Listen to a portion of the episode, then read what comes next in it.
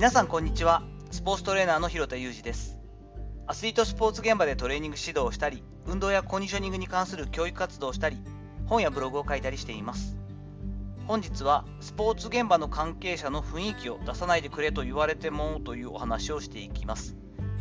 日曜日ということでまあたわいのない話ではあるんですけれどもえ、約1年ぶりに高校生になった次女のサッカーの練習試合を見てきました。ということで、もう大幅に大幅に配信が遅れても夕方なんですけれども、慌てて今配信を撮ったりしています。ちなみに、10分ほど前、1度目撮ってこれでいけると思ったんですけれども、全く音声がなぜか入っておらずですね、テイク2ということで、うまく話せるかちょっと自信がないんですけれども、えーと、中学校でもともと引退する予定だった次女なんですが、たまたま女子サッカー部のある高校に進学ができたということをきっかけにして、あやはりちょっと楽しそうだからもう一回サッカーやろうかなということでサッカーをやることになったりしました。本日の試合はですね試合会場がドアトゥードアで2時間を超えるということもありそれだったらあの見学がてらというか試合観戦がてら車で見に行こうかということで妻と送ってあげることにしました。ちなみにこれもまた全然わからなかったんですけれども対戦相手はたまたま今高校3年生の娘長女の方が通っている学校の女子サッカー部ということでこれは面白いななんて思って応援してきたんですけれども、えっと、16歳の次女の方から、えー、来てくれるのは嬉しいし全然いいよとただちょっと関係者風の雰囲気が出てるのがちょっと緊張するし嫌だからできるだけ出さないでというリクエストを昨晩もらったんですね。でもあんまりこれちょっと冗談っぽいところもありつつ過去に娘が中学校の時のサッカーを見に行った時に何も言わないで私が、えっと、妻と入っていったらこう高校の監督じゃないかって言った選手がいるらしくですねなんか関係者の人が来てるみたいって言ってこう選手が緊張してる様子だったのをあの次女が見て頃合いを見てごめんあれうちの父親トレーナーやってるからそういう雰囲気出てるかもっていう話になったみたいなんですけれども やはりこうスポーツ現場に関わり続けて20年目になっておりますのでそういった気はなくてオンオフという感じはないんですけれどもなんとなく関係者っぽいオーラが勝手に出ているということのようです。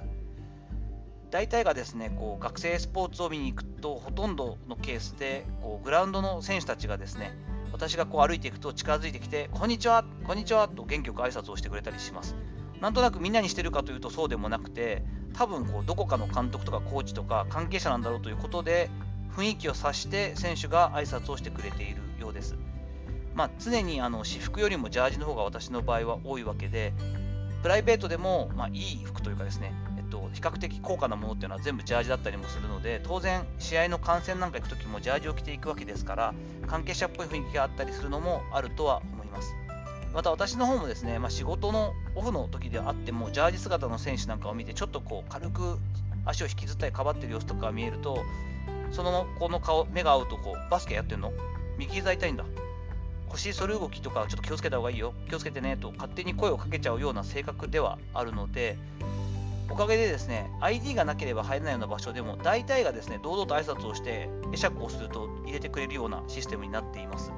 今までも ID なしで、えっと、ちょっと待ってください ID がないんでって止められたのは秩父宮ラグビー場ぐらいですね。これは私実際あの仕事で行った時に ID を忘れて自分のチームの所属してるチームのウェアを着てるんで入れるかなと思ったらいや、あの ID なしで通せないんで、ちょっともう一回仮のやつで出してもらってくださいとかってすごい厳しかったんですけど、それ以外はですね、東京ドームも大阪ドームも、大概野球の場所やバスケの場所なんかなんですが、公式戦中もこんにちはっていうと関係者入り口から堂々と入れてもらえたりという感じで、なんとなくいけるんじゃないかと思ったらいけたりします。まあ、これがね、なんか横柄な態度に見えたりとか、怖い雰囲気が出ていて、なんか怖い、あれって絶対スポーツコーチだよみたいになって感じられてるんだったら嫌なんですが、そうじゃなくてね、あなんとなくこの人は専門家だなとか、スポーツ現場にずっといる人なんだなという雰囲気があって認めてもらえてるんであれば、嬉しいなと思ったりはしています。実際に、え、現場に行くときっていうのは、あの親としてね、ただ試合を観戦、応援しに行くときも、指導者の方やコーチの方の中に私のお仕事を知ってくれていたり、まあ、ブログだったり本を読んでくださったりという方もたまにいるようなのでそうするとねあお父さんそういう仕事してるんだねと娘も言われることも多いようなので悪いことではないとは思うんですけれども私自身も自分が選手だった時学生だった時にプロ野球選手だった父親が私の野球を応援しに来てくれる見に来てくれるといった時に私自身よりもチームメイトが、そしてチームメイトよりもチームメイトの親御さんであったり、コーチであったり、指導者の方がですね、そわそわとされるようになっているのが気になりました。そして実際に父が現場に来ると自分よりも父ばかりが注目されて自分自身がすごく嫌な思いをした思い出もあったりします。ということで、まあ、その父の時のね私と違ってもう本当に性別も違えば私はプロのアスリートというかスポーツ選手ではないのでいいんですけれども娘がやっぱちょっと嫌な気持ちにならないようにしたいなと思ってできるだけ本日はいつもよりはこうおとなしめにいつももそんなに派手にしてる気はないんですけれども、えー、っと過ごして応援をしてきました。当然コロナ禍の中での試合ということもあってあまり大きあの声を出しさないでくださいねとかマスクをしっかり着用しておとなしく見てくださいねといったガイドラインはありましたのでもう声を上げることもなく妻と2人で横に見ながらですね中学校の時よりものびのびとプレーしている娘の姿を見れてとても嬉しくなったりしました。